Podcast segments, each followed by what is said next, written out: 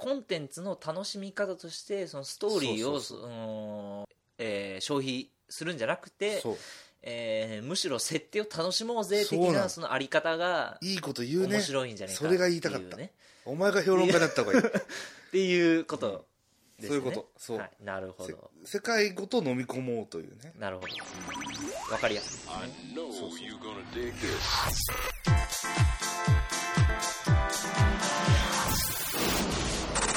Podcast.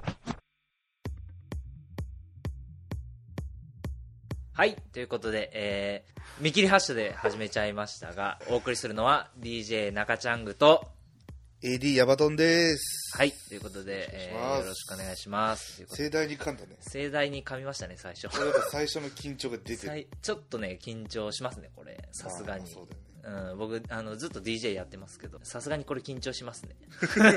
ちゃう DJ ちゃうちゃう DJ ですね。キュッキ Q の方のキュッキ DJ ュの方の、で見切り発車であのとりあえずダラダラ喋るっていうのをコンセプトにそうだね。やっていきたいなと。まあなるべくちょっと皆さんにも興味持ってもらえるような思ってます。はい。内容でとは思いますが。はい、でこれ実はねあのエンディングテーマあの割と有名な人に頼んでまして、はい。あの作ってもらったわけじゃないんですけど、はい。豆腐ビーツさんっていうネット系のはい。割と有名なあのソニーの、ね、ヘッドホンのビデオとかのサウンド提供してるあの方いるんですけどね。その方に実は あの直接連絡取りましてあの許可取り付けたっていう。それは使ってもいいよと。使ってもいいよと。すごいねそれは。そういう内容となっておりますと。なかなか豪華だね。噛んでスタートした割には。そうなんですよね、はいで本当はあの2月に開始しますっていう連絡したんですけどあの今5月っていう。う んまあまあまあ あるるある往々にしてあるよね。そう。で2月に喋るネタをちょっと探しとこうと思って割とね探したんですよ。うん。仕事でさあの季節柄のネタ記事みたいなのをさちょっと探してするじゃん。でまあいろいろ探してたんですけど2月あ2月じゃない3月か。ひな祭りとかね、はいはいはい。いいかななるほそう。でひな祭りのたまたまその仕事でひな祭りの記事をちょっと書かないといけないっていうのがあってど、、でひな祭り調べたんですけどひな祭りって濁ったお酒とかを飲んだりするじゃん。でわかる？そのおひな祭りうん、にうんうんうんうん。楽しむもの一覧みたいな感じで調べてて、すごい面白いなと思っあれって女の子があの大人になっていく時にそうちょっとずつその勉強しないといけないよみたいなのがその伝統行事の中に実は隠されていてみたいな話が。実は大人への階段を登る試練だと。あそうそうそうそうそう。それはもう酒も一緒なんだ。そう。で濁り酒って何なんやろうって考えてて、うん。でそのサイトにね書いてあった面白いのが、うん。あの実は男性のあのあれから 出てくるあれだったっていう。なるほどね。そう。まあ白くて濁ってるしね。そう。でなるほどためになるなと思って、これは記事にできるんじゃないかなと思ったけど、うん。営業にねそれはちょっとあかんって言われて、うん。あの記事にできなかったんですけどね、俺もいきなり下ネタ出てくると思わなかったよ。っていう結構びっくりしてるあんまりね喋ることがななくて困っているっていう。なるほどね。でそうでそれがめっちゃ面白くて、でそのそういうのって多分各さ行事とかにあるんやろうなと思って。そうだね。基本やっぱずっと残ってるものは文化に根付いてるからね。そうそうそう。うん。絶対意味があるはずだよね。まあ、普通にさ冷静に考えてさ、うん。あ俺もう濁り酒飲めねえやって思ったけど。あのそういうのがそのちょいちょいあるのがその日本の伝統文化ですみたいなのがあって、うん。そう。で面白かったのがねあの江戸時代の人ってこう昔で言うとその結婚するまでその要はエッチしできないうんっていう低層を守るね。それが美徳なわけだからさ、でエッチの仕方分かんない人がめっちゃ多かったっていう話があって、そうだからそういうねあのひな祭りとかうんうんうん。という時にあの例えば貝のなんかものを食べるとかね、あれも神聖なねそのね。女性のあれ的な。メタファーなんでね。そうそういう意味があるらしいんですけど、うんうんそれのね江戸時代にやってたことっていうのがすげえ面白くてあの江戸時代そのエッチの仕方が分かんないから親が結婚するときにさエロ本を結婚の嫁入り道具の中に入れるっていうのがあったらしくてでタンスとかをさ、うん。嫁入り道具でこうあげるじゃん、うん。であれの中にあの昔でいうさ春画っていうその版画の、はいはいはいはいはい。版画版のエロ本みたいなのがあるんだけど、あるね。それをねこう入れるっていうのがね結構割と普通だったっていう話があっなるほてそれもねなるほどなと思ったんだけど、発見した時めっちゃ気まずいなと思って。確かに。そう。まあでもそれが普通だったんだね。そうそうそれが普通だったっていうね。そその割にあれじゃない？四十八手とかって江戸時代になんか書かれたって言わない？あーあーでもね四十八手はそう確かにそうなんだけど、うん。あれってもともと相撲の四十八手。あそうなの？そうそう相撲の技の一覧みたいな。うん今日もねその話でねそれは下ネタだからやめとこうっていうそれもねあのボツになった案なんですけど。ねまあ、そういうのもあるらしいという。へなんか四十八本当は四十八ってないんだけど、縁起がいいからうん。四十八っていう八の末広がりがいいから四十八手になってるなるほど。ということは無理やり付け足したやつもあるわけだ。そうそうそう。いやこの体勢無理やろみたい多な分あるよ、あるよね。うん、松葉崩してみたいな多分ある。あるよね。そうそう。うん。多分ある、それやなんやろみたいな。そうそう。それは痛いなとか、なんかすげえ開脚するやつね。あれ無理だよ。多分ああいうのああるよ。れ無理だよ。あああいうのが多分後後付けなんだ。そうそうなるほどね。多分それもいやこれは縁起よくするために入れとこうぜみたいなのが多分あって、あったんやろなみたいな話を本当は3月とか2月とかにしたかったんですけどねっていう、まあ今は5月いわゆるゴールデンウィーク。そうそうなんですでなんか最近面白い話ありましたか？そういう振り方す無茶ぶりるですけど。いやーちょっと待って。それはね予想だにしなかった。これまあ初回ですからね。そうだね。だらだら喋ったらいいかなと思ってるんですよね。ちょっと準備不足が今露呈してるよね。今撮り始めましたね。そうそうだね。ね。タイトルも決めてないという。確かにね。まあでもタイトルそうだね。まあ大事だけどね。こういうので大体こう手元にあるもので決めちゃったりあする。そう。手元今ままるで何もない。まるで何もない、うん、おとかしないう状袋しかない況ですから。うん。まあそういう感じで最後まで聞いていただければなと、はい、結局僕えー何も喋ってないですけど、すみません。なんか。ずっとあ思っておのります、なんかちゃんこさんに喋っていただいて申し訳ないんですけど。と、いう感じ。まあちょっとこれからまあ、挟んでいちょっきます。と挽回して、えー、はっていただあの、返上します。はい。初めてあのエッチした時の思い出とか 語ってもらえればなと思ってマジかー下ネタってくるかと思ったらそういう話題 OK なんだね。あでもねこれねあのポッドキャストにあげるから、あの際どい下ネそう下ネタねあのブロックされるらしくてなるほどね。今ね喋って思い出したけどそれ大丈夫かなっていうのがありましたがまあちょっと注意書きに書こあそうう。やや、こう、大人の世界の話してやます。ややや大人のやや。全然こんなの。大人のビジネスの話ですそうそう。みたいな感じでうんそうだね。ビジネスだよ、もはや。うん営みだもん。っていう感じで、営業の A って営みでしょ？来たこれ、な来たこれうんこれあれだよあの話し続けていくのあのヤバトンさんですよこれ はいということで、はいということで最後まであのよろしくお願いいたしますお願いします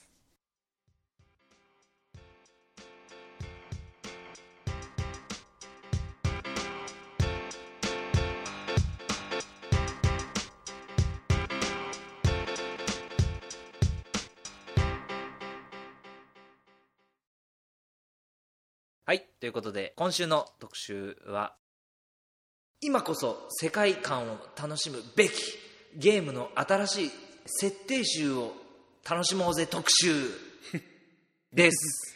長い。ということで今晩はですね世界観評論家のヤバトンさんを お招きしてあ。まあその世界的にも珍しいその設定集を楽しむっていう新しいゲームの楽しみ方を語っていただこうかなというところで今回はあの、はい。ゲストにお招きしております。あということで、す。はい。えーヤバトンさんよろしくお願いしあよろますしくお願いします。はい。あの最初に言っておきますけど僕は知識が非常に浅い。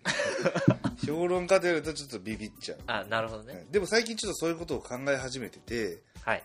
やっぱりいろんなコンテンツがある中でやっぱり物語が新しくこう、ね、設定を作ったりしてるわけなんで、まなるほどね、あそういうのを改めて考えてみるのがいいんじゃないかと、うん、で特にやっぱりゲームとかゲームとか。ファンタジー系とかって、うん。僕らの世界とは作りが違うわけですよ。ルールが。はい。魔法使えますみたいな、はいそういうのをこう意外とすんなり受け入れられてるのって実は相当世界観の底がしっかりしてるんじゃないかっていう。なるほど。ことに、まあ、ちょっと先気づいたわけですよ、なるほど。さっき気づいたと、うん、そういうことにしよう。さっき評論家になったっていう感じですね、さっきから評論した。そういうのを、まあ、ちょっと考えてみると意外と面白いなと思っていて、うん。すんなり入れるっていうのはしっかり世界観がしっかりしてるからすんなり入れる。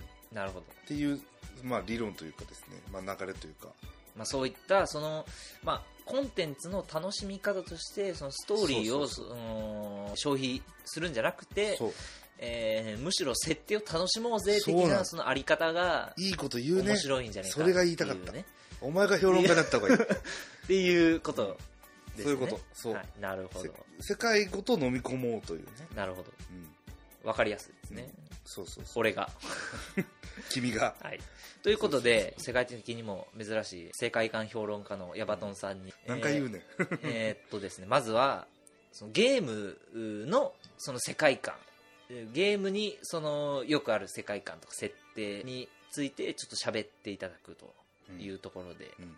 これはあのー代表的なゲームというかそのゲームならではの設定みたいなのはちょっとあったりするんですか、でさっき言ったその魔法が結構やっぱ最たる例で、ゲームだからバトルがあるわけですよ。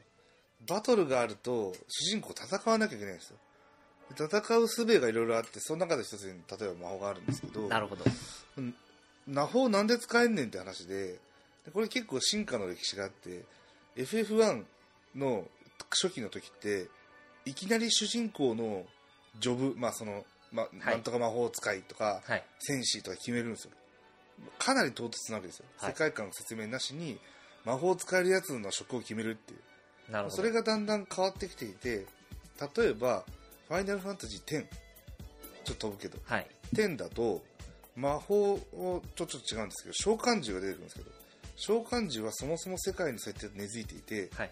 世界をこう脅かす敵を倒す手段が召喚獣なんですよ。なるほどね。そもそも。で召喚獣を出すために召喚士が出てくるんですけどでその召喚獣を出すためには、えー召喚獣の生贄になるような人がいるみたいなそういうこう設定があってああなるほどな。そう。でしこれある意味ネタバレかもしれないですけどファイナルファンタジー10の召喚獣は生贄になった人の夢なんです。よ夢とか願望とかが、えーその世界にいるそのなんだろうエネルギー源みたいな、まあ、原稿虫とか出てくるんですけどまあ、あ原の稿中っていうバクとかそういう感じの世界に近い感じの。原稿虫っていうものがその夢のエネルギーを得てこうエネルギー体として実体化するみたいな。なるほど。そういう設定があるんですよ。あでこれ結構リアルではないんだけどしっかりしててあなるほどねと。でこれはかなりその架空の原稿中というのを持ち出すことによってかなり説得力が出てくる。ーなるほど。でこれちょっと話変わりますけどガンダムも一緒なんですよ。なるほど。でガンダムガンダム。ガンダムはでもずっと戦ってる感じのイメージ。そうなんですよ。でもいわゆるももっと物理的な話をするとガンダムのあの形状で戦うのはめちゃくちゃ不条理なんですよ。うん。なぜかっていうと宇宙空間では丸い物体が一番安定するんですよ。あーあーなるほど。あの物理学的に。そう物理学的に。うん。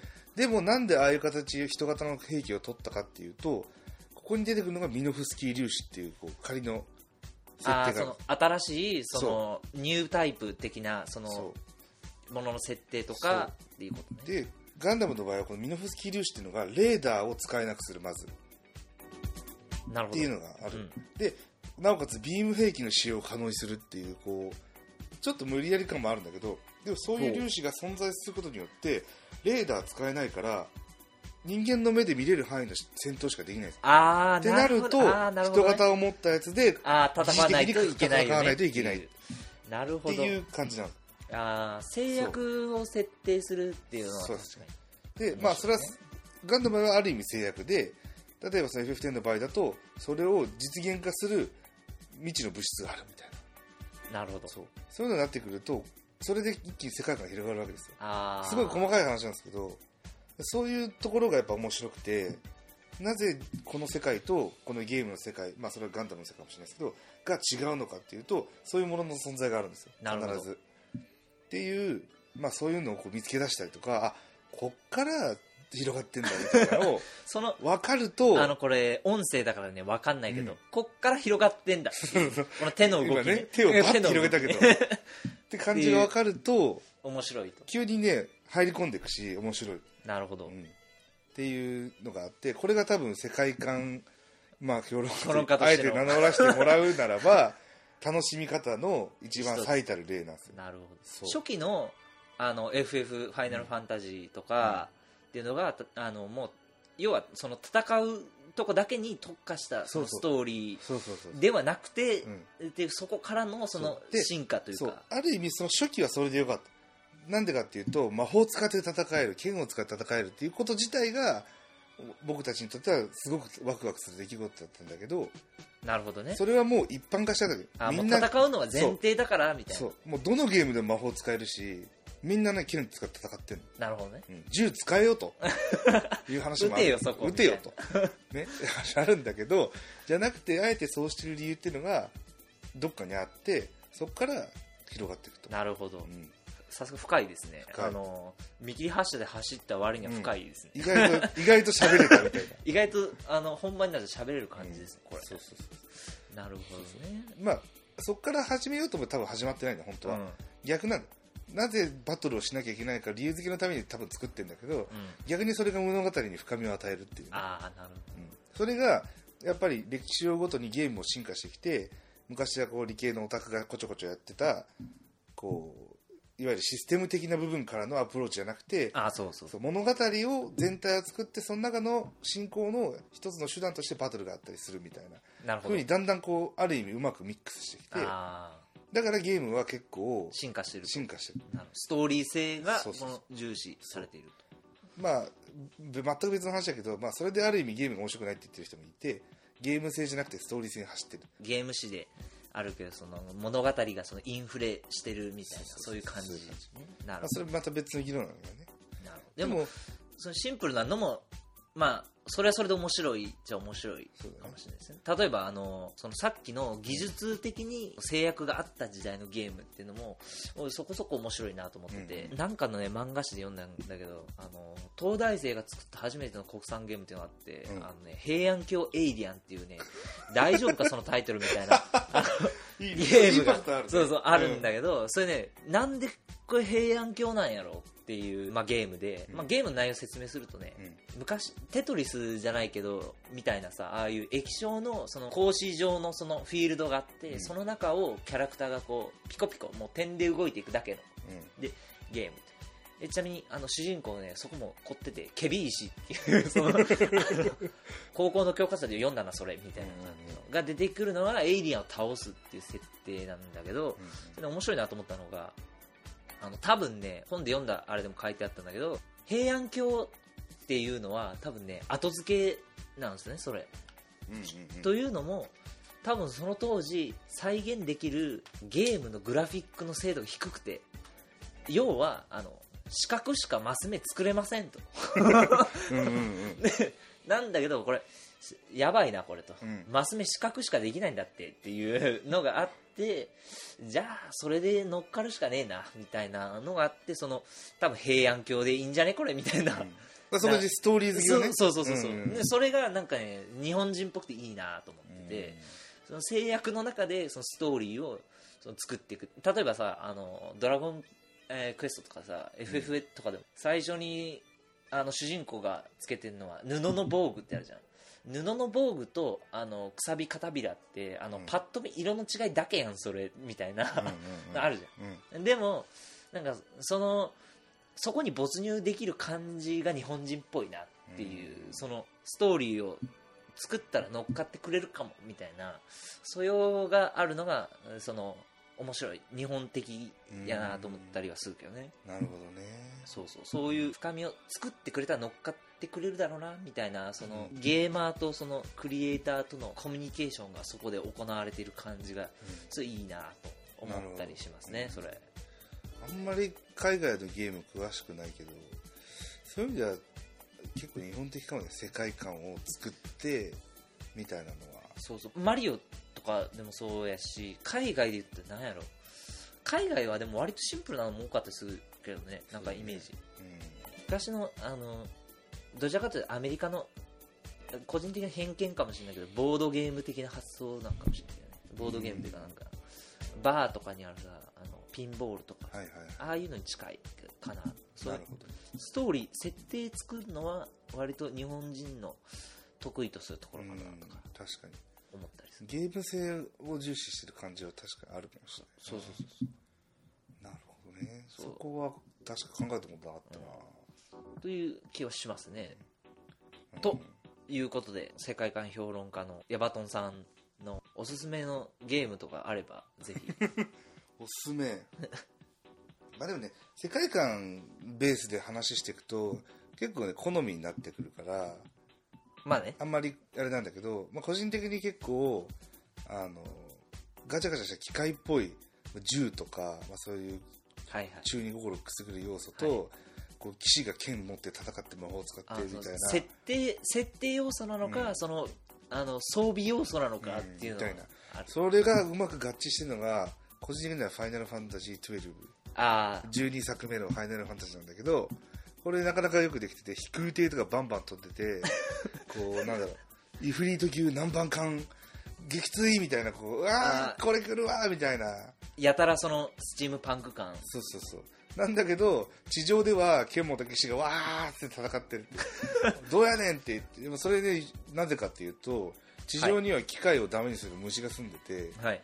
地上で機械は発達しないの地上ではチョコボが荷車とか引いてるの。あーそそのアナログ感というか。そうそうそう。それをうまく融合してるのがあれでそれなかなか面白いの。で、まあ、ストーリーはちょっとあの批判もかなりあるんだけど、まあ、そういう世界観っていうベースで言うとあれはね俺すごい好きなの。なるほどね。そう。12とそう。それもさっきの制約だけどねある意味。ああまあそういう虫がいるからできないんですよっていうお約束というか。そう。でも科学技術は発達しててみたいなるほどね。そういう制約的なゲームの設定を楽しむっていうのはうん。面白い、なそういう視点で見るっていうのは、まあ、またちょっと違った、うん、楽しみ方ね。楽しみ方、でファイナルファンタジーでいうとファイナルファンタジー用語辞典みたいなのがウェブサイトあるんだよ、まあ、これウィキペディアみたいなもんだけど これ見るとこれすごい。これのもうなんだろう魔法リストとか見るとやばいね。えそれはなんかあれ？あのあの回復の呪文のホホイミーとかも実はゆえんがあってみたいなそんな感じな。でまあ確かに全部に設定があるわけじゃないんだけど、こう物語によってはさっきの FF10 みたいに召喚獣はただ呼び出して戦うものだったりあるいは逆はいに世界を救う存在であったり、まあそれもちろんバトルでも使うんだけど作品によっては深く関わってるの物語と。なるほど。でそういうのがたまに出てくるとこう魔法の効果を説明しつつ実はこれにはこういう背景がありましてみたいなのをもうみんな好きだから。ああ実はその魔法使うと実は世界がみたいなのとか。これどんどん補足してるわけ、なるほど。うん、それ面白いね。面白い。そうそうそうヤバドンさん的にこの世界観がやばいみたいなそのせ制約的な意味とのその真逆にある世界観がすごいみたいなのあったりするんですか？世界ん？どういうこと？制約と逆にある。制約と逆にある。設定自体がすごいみたい設定自体がすごい。なんだろうな。結構その昔のあの発想ってあのエーテルとかってもうこれあの現実世界の話だなけど4元素があってこの4つで世界成り立ってます。みたいな。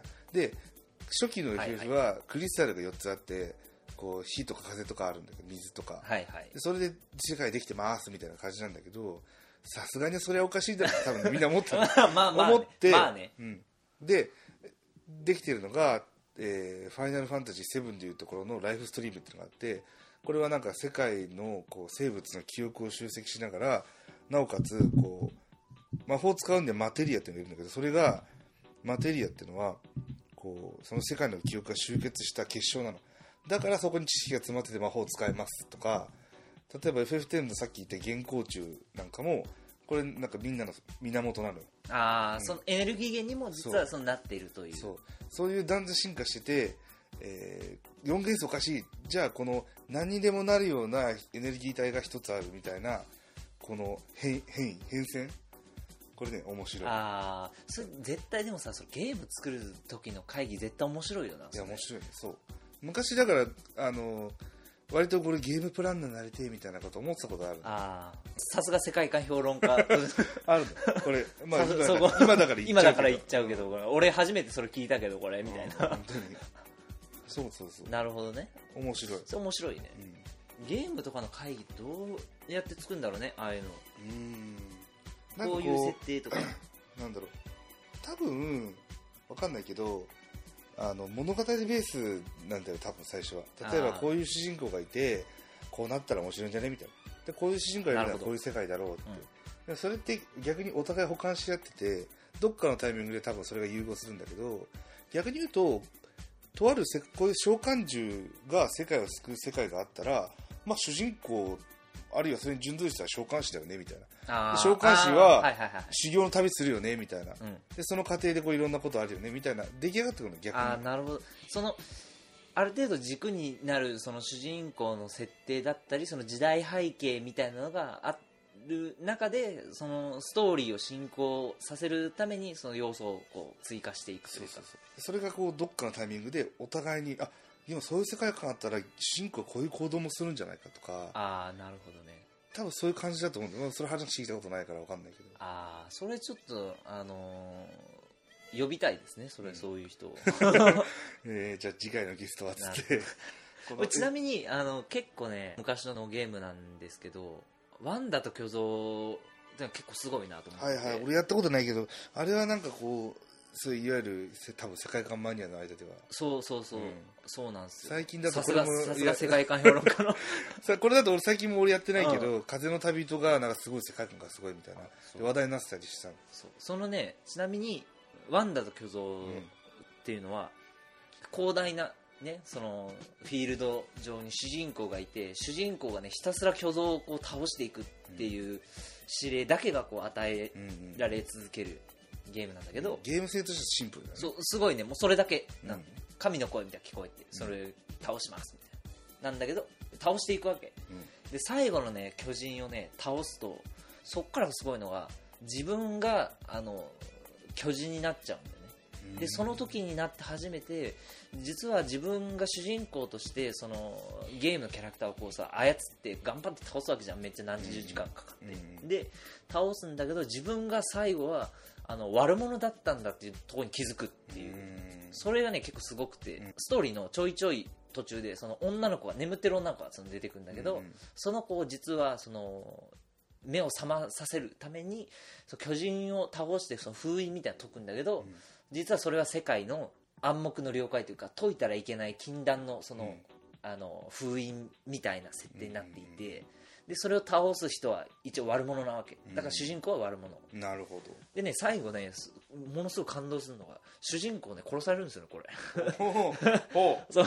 これ結構びっくりするんだけどあの俺結構頑張ったんだけどなみたいな感じででこうテンションが上がって最後うわーってなったらあのあいつは悪者だみたいなあの教会の司教みたいなのが出てきてあの、一気に殺しにかかるっていうみんな。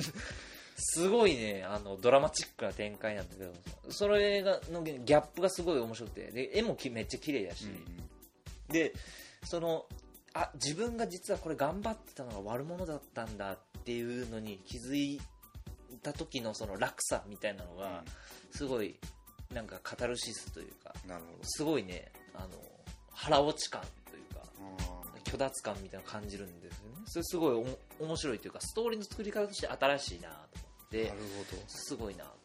それも一つ世界観だね。そうそう。それねすごい。もうね、そ巨人倒すっていうだけのゲーム。うん。なんだけど最後の最後にねそういうどんでん返しがある。でそのね続編みたいな形でイコっていうのがあるんだけど、えーその殺されちゃったというかそのふまた封印されちゃった少年みたいなところがあの角が生えてるんだけどその少年があの目を覚ますとなんか城みたいなところにいて城から脱出するために女の子と一緒に散策して謎を解いていくみたいな感じの、ね、ゲームなんだそれねスタッフがねこう素晴らしいと思ってそれむしろそれでゲーム作ろうぜって言ったやつす素晴らしいなうんうん。そうそういう作り方もあるんやなというか全く真逆というか異質な感じなんですよね、それ。それすごい面白いなと、なるほど。そう。でもそれ多分あれだよね本当にゲーム性としてはシンプルででもそれを多分形作ってるこう世界観があるからのめり込んでくるんだそろうねうもうね設定しかないうん。っていうすごい珍しい感じの、それでもカタルシスはあるよね。まあほ他のゲームにしてもそうだけど世界がこうなってて実はこうでしたってのもあるしそういうふうになんかひたすら巨像を倒してんだけど実はこういう意味があったんだみたいな。そうそうそう。まあ、ポケモンとかでもさ、うん。最後実はライライバルがうん四天王になっててみたいなのあるじゃん、まあちょっと違うけど。えまあまあ、まあまあちょっと違うけど、うんうん。そういうと部分とかね。そうだねそういうのはね面白いなと確かに。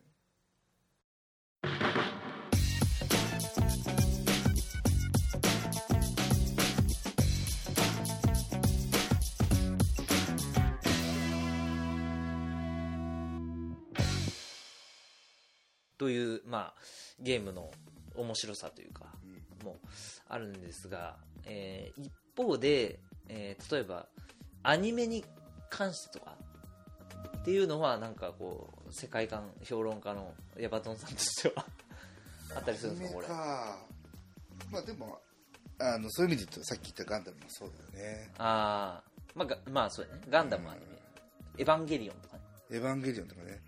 でもエヴァンゲリオンって世界観がすげえみたいなこうよく話題になっててあれ確かにすごいんだけどで多分発信源は美少女がロボット乗って戦ったらウケんじゃね？みたいなとこから絶対スタートしてるあーあーなるほど、うん。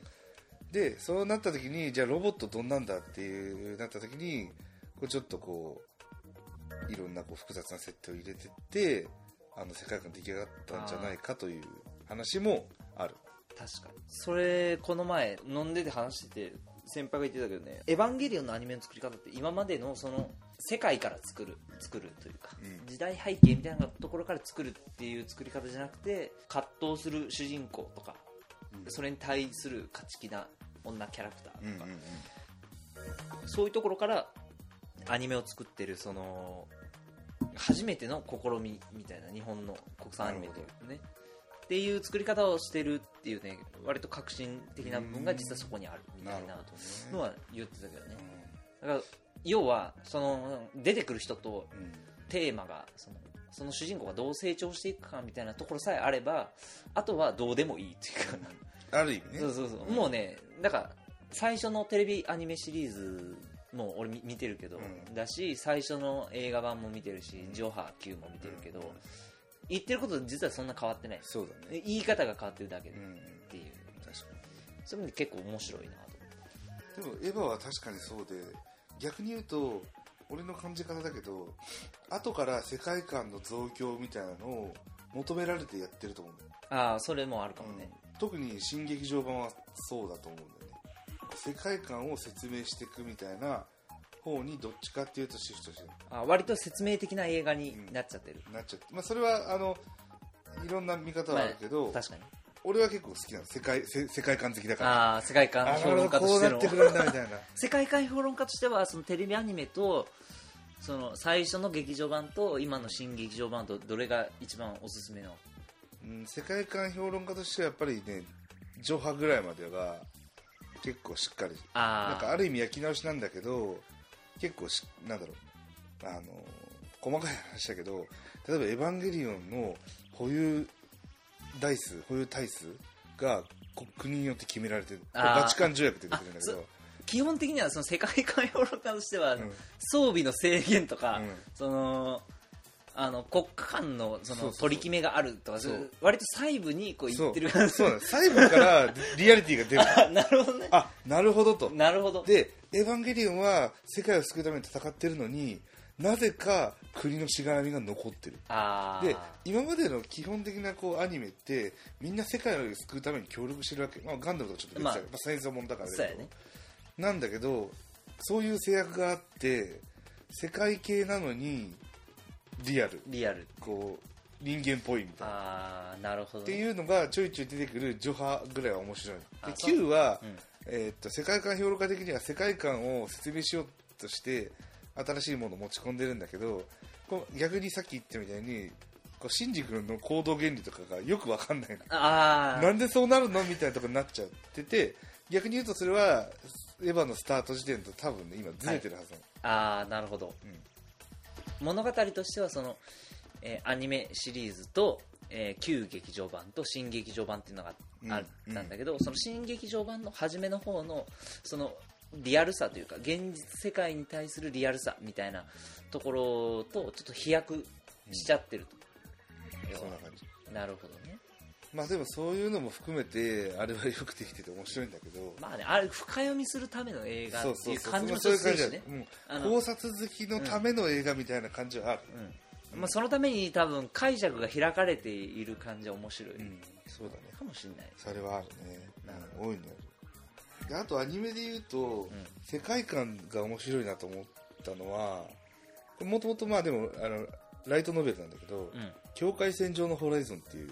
ああそれね私の姉がハマってますねあそれ本当ですか？姉が。姉がハマってます、ね。これねすごいの。何がすごいってえあれどういう話だもともと？めちゃくちゃ簡単に説明するとあのもともとあった歴史を再現することがその確か未来だと思うんだけど未来における信仰行為の宗教的な信仰なの。だから過去の歴史を再現するためにみんな生きてるああなるほどね。例えば。の例えばえー、っとなんだろう。例えばどんなんかな。んか歴史上の事件をそうそうそう模倣するというそういう感じ。ちょっと細かいあれ忘れちゃったけど模倣することによって過去の栄光を取り戻すっていうのは過去にあった歴史を踏まえてみんなは科学技術を発展させてはいはい。宇宙に行ってすごい発展を遂げるんだうん。もうなんだろう。完全にこうパラダイスの作っちゃうんだけど、まあ、いずれそのうちパラダイスが崩れちゃうんだよみんな。しがらみがいろいろあって。はいはい。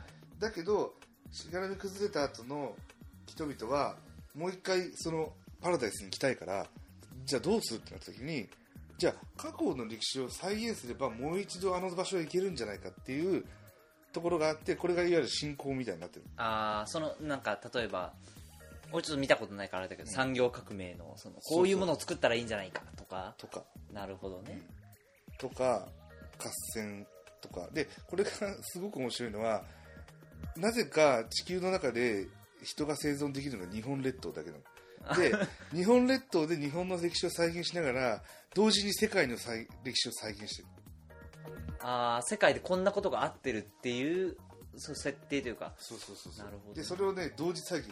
なんとかの海戦アルマダの海戦をあのスペイン対あのイギリスのアルマダの海戦を再現するとか。ああそうそうそう。それでも面白いね。今のさ、だって世界観評論家とうん。してその設定を重視するっていうそのこれあのたまたまその話アニメの話だっただけだけどさあの設定自体をアニメの設定に持ち込むっていうことでそれちょっと面白い。面白い。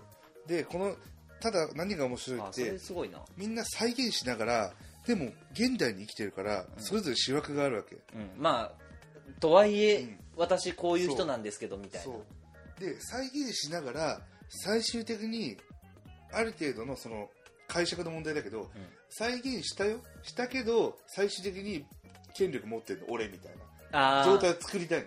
あー。だから敗北っていう歴史があるんだけど実質的な敗北じゃなくて表面的な敗北を追いつつ実質もう勝利みたいな。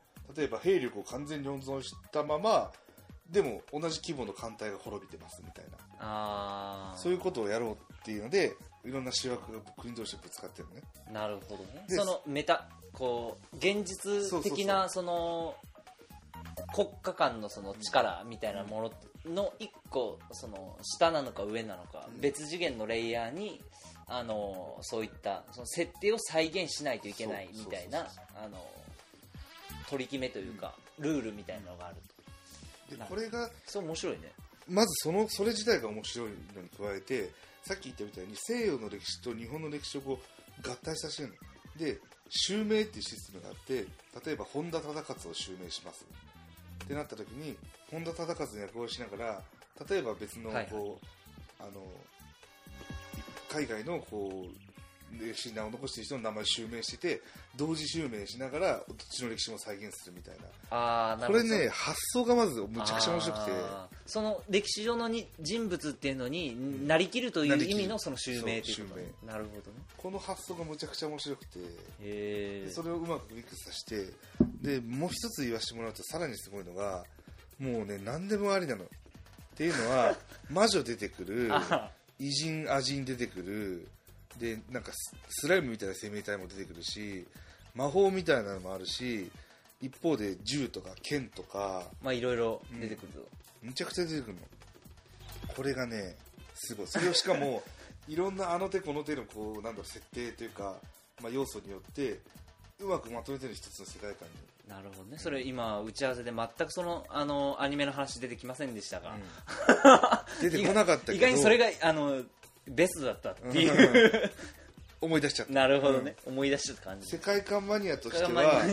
あの煩雑だけど合体した感じはすごい。なあれが一番面白い、なるほどね。書ウィキペディアを読みふけっと。ウィキペディアサーフィンできんじゃねえかっていう感じの、なるほどね。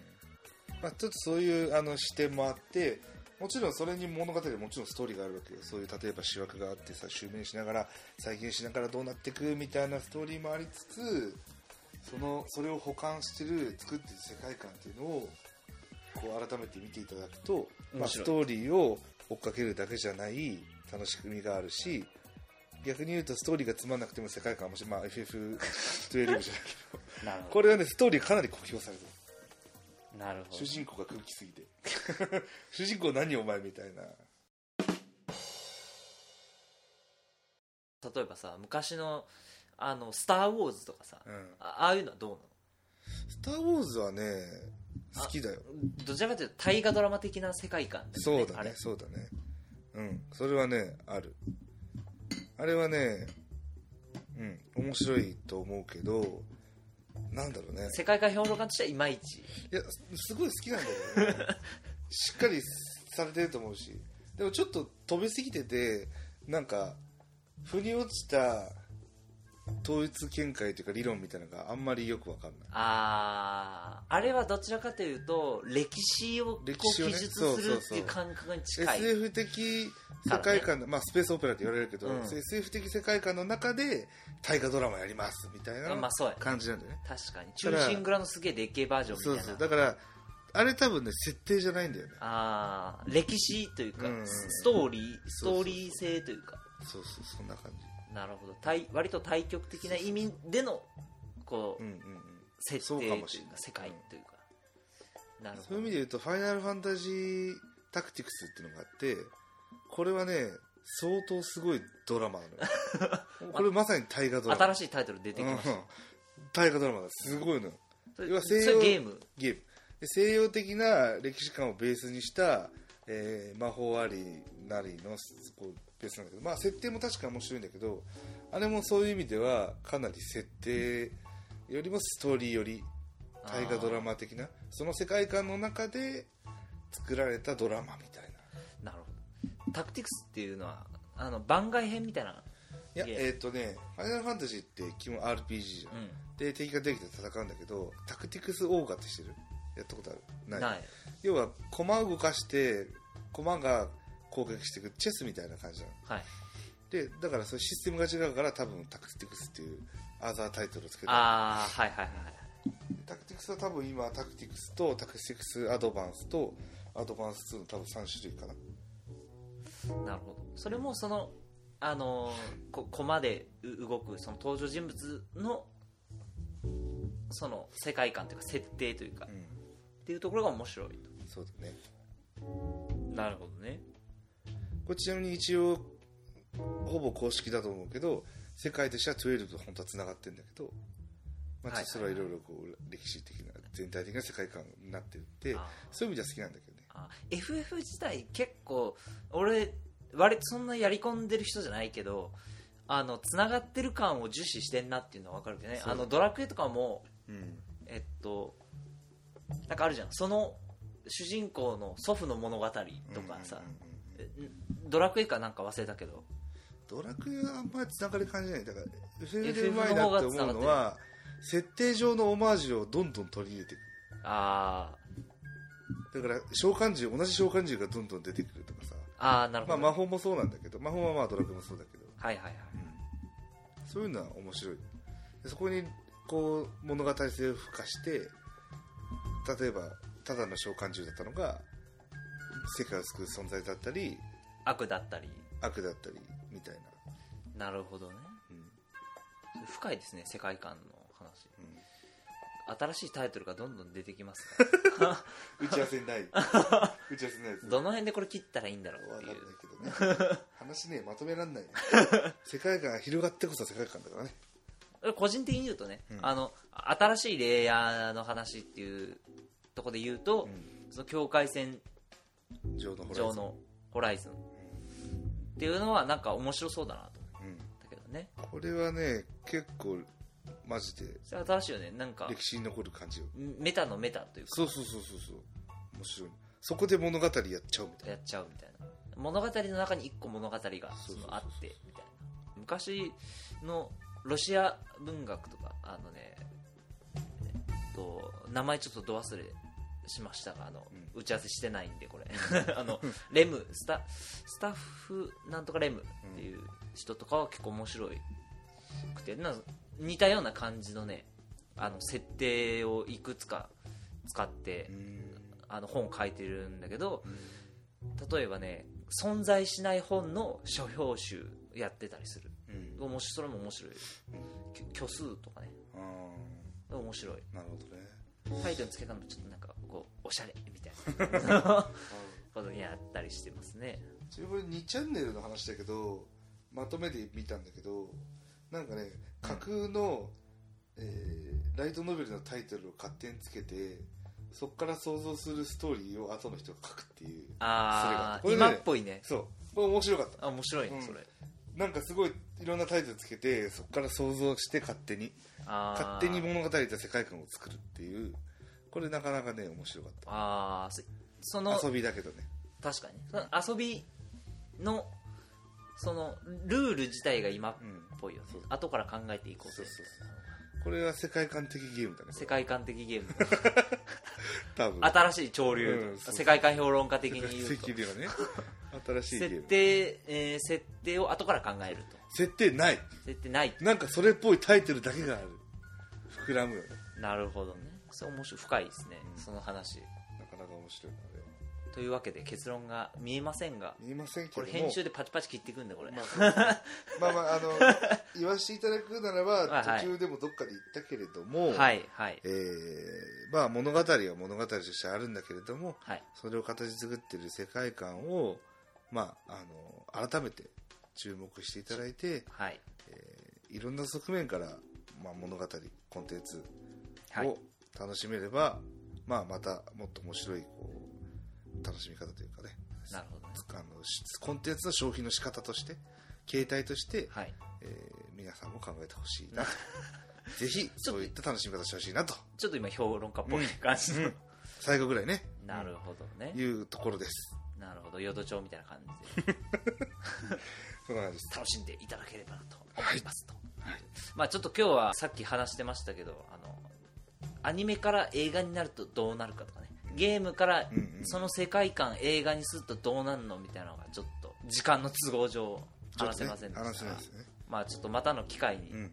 あのヤバトンさんあの名古屋からお呼びしてここ 大阪です。大阪でその収録してるんですけど、まあ、少なくとも年に3回はまあ、年に3回ぐらいうん。やっていこうかなと、うん。まあ、次面白い人をまた呼んではい、そうですね。やりたいな、はい。次は誰がいいかな？じゃあアニメの人とかそうだね。でもさっき言ったゲーム作ってる人とかって。ああそれ面白い。あのゲームねゲーム会社ってあんま大阪にないんだよね、うん。あるのはあるんだけど、うんうん。あんまイメージないね。あんまりない。ちょっと違うけど路線が。